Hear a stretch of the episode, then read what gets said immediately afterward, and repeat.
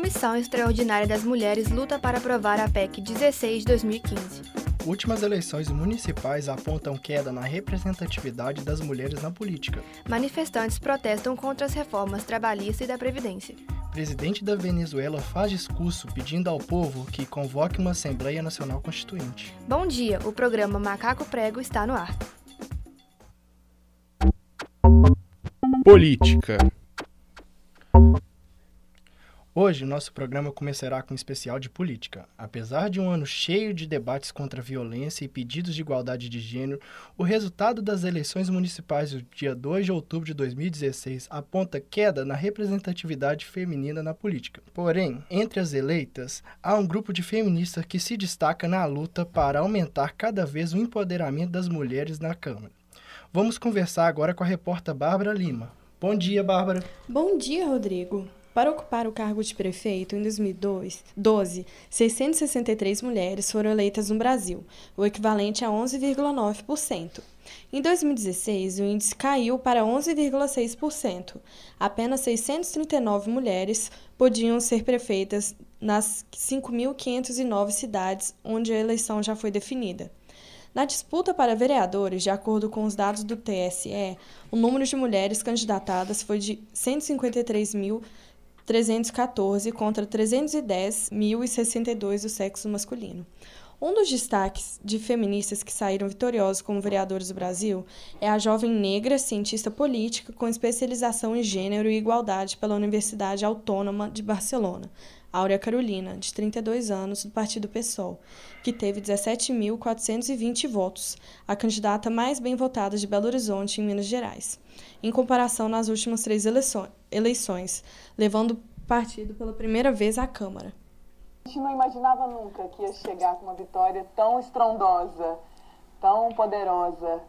Mas é uma demonstração da força desse nosso campo popular, de resistência das lutas da cidade. Então acho que é um recado de que essas esquerdas estão vivas aí, se reconfigurando na cidade.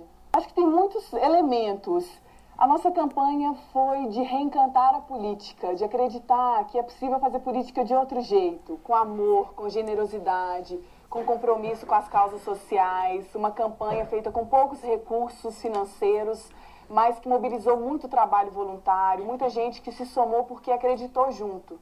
Uma campanha também que traz, nessa conjuntura golpista, o enfrentamento à retirada de direitos que está acontecendo em escala nacional e tem repercussão local também. Então, uma campanha que traz de novo para a cena essa reconstrução, a emergência das lutas sociais em Belo Horizonte. Na capital mineira, dos 41 vereadores escolhidos, apenas três são mulheres. Repórter Bárbara Lima. Muito obrigado, Bárbara. Desde abril, os venezuelanos têm saído nas ruas da capital, Caracas, e de várias outras cidades do país para protestar contra o governo do atual presidente, Nicolás Maduro, e pedir eleições antecipadas. A oposição se lançou às ruas em abril para exigir a destituição dos juízes do Supremo, a independência do parlamento e eleições gerais. A nossa correspondente internacional Vitória Costa está na Venezuela e vai nos contar o que aconteceu por lá ontem. Bom dia, Vitória. Bom dia, Silvia. O presidente da Venezuela fez um discurso ontem diante de milhares de simpatizantes de seu governo que estavam reunidos no centro de Caracas por causa do Dia do Trabalhador, pedindo ao povo que convoque uma Assembleia Nacional Constituinte. Nicolás Maduro anunciou usar das suas atribuições como chefe de Estado constitucional para convocar o poder constituinte originário, para que a classe trabalhadora e o povo convoquem a Assembleia. E ainda completou dizendo que é a população e não a classe política que deve redigir uma nova Constituição para levar às eleições gerais. Essa, segundo ele, seria a única alternativa para resolver a crise que se instalou no país. Para relembrar os nossos ouvintes, a crise na Venezuela se instalou após a queda do preço do petróleo, que cortou drasticamente as importações e fez disparar a escassez de alimentos e medicamentos no país, gerando indignação na população venezuelana. Repórter Vitória Costa. Muito obrigada, Vitória. Em comemoração ao Dia dos Trabalhadores, manifestantes fazem ato em Belo Horizonte contra a reforma trabalhista e da Previdência. Vamos conversar ao vivo com a repórter Vanessa Bredan, na Praça da Assembleia, onde está ocorrendo a manifestação. Bom dia, Vanessa. Bom dia, Rodrigo. Os manifestantes começaram a se concentrar aqui na Praça da Assembleia por volta das 8 horas.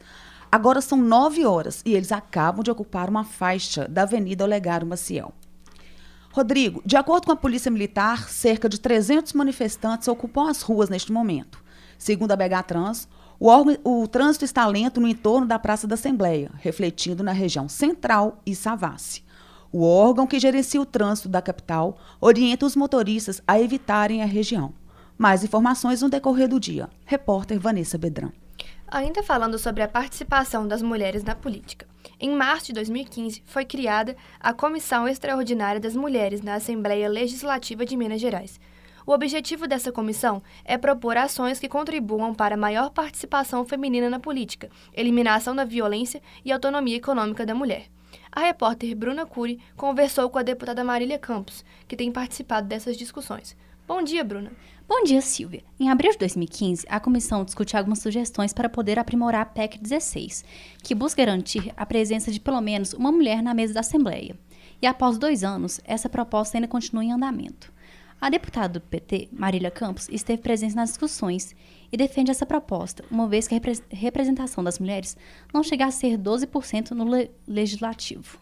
Então, para as mulheres estarem nesse lugar, elas têm que, além de vencer essa questão, essa questão cultural, educacional, se preparar e ser uma super mulher para chegar aqui, é, é importante que a gente faça uma alteração das regras do jogo. De acordo com a deputada, vencer essa cultura machista, ainda mais na política, é uma questão muito importante. Repórter Bruna Cury. Muito obrigada, Bruna.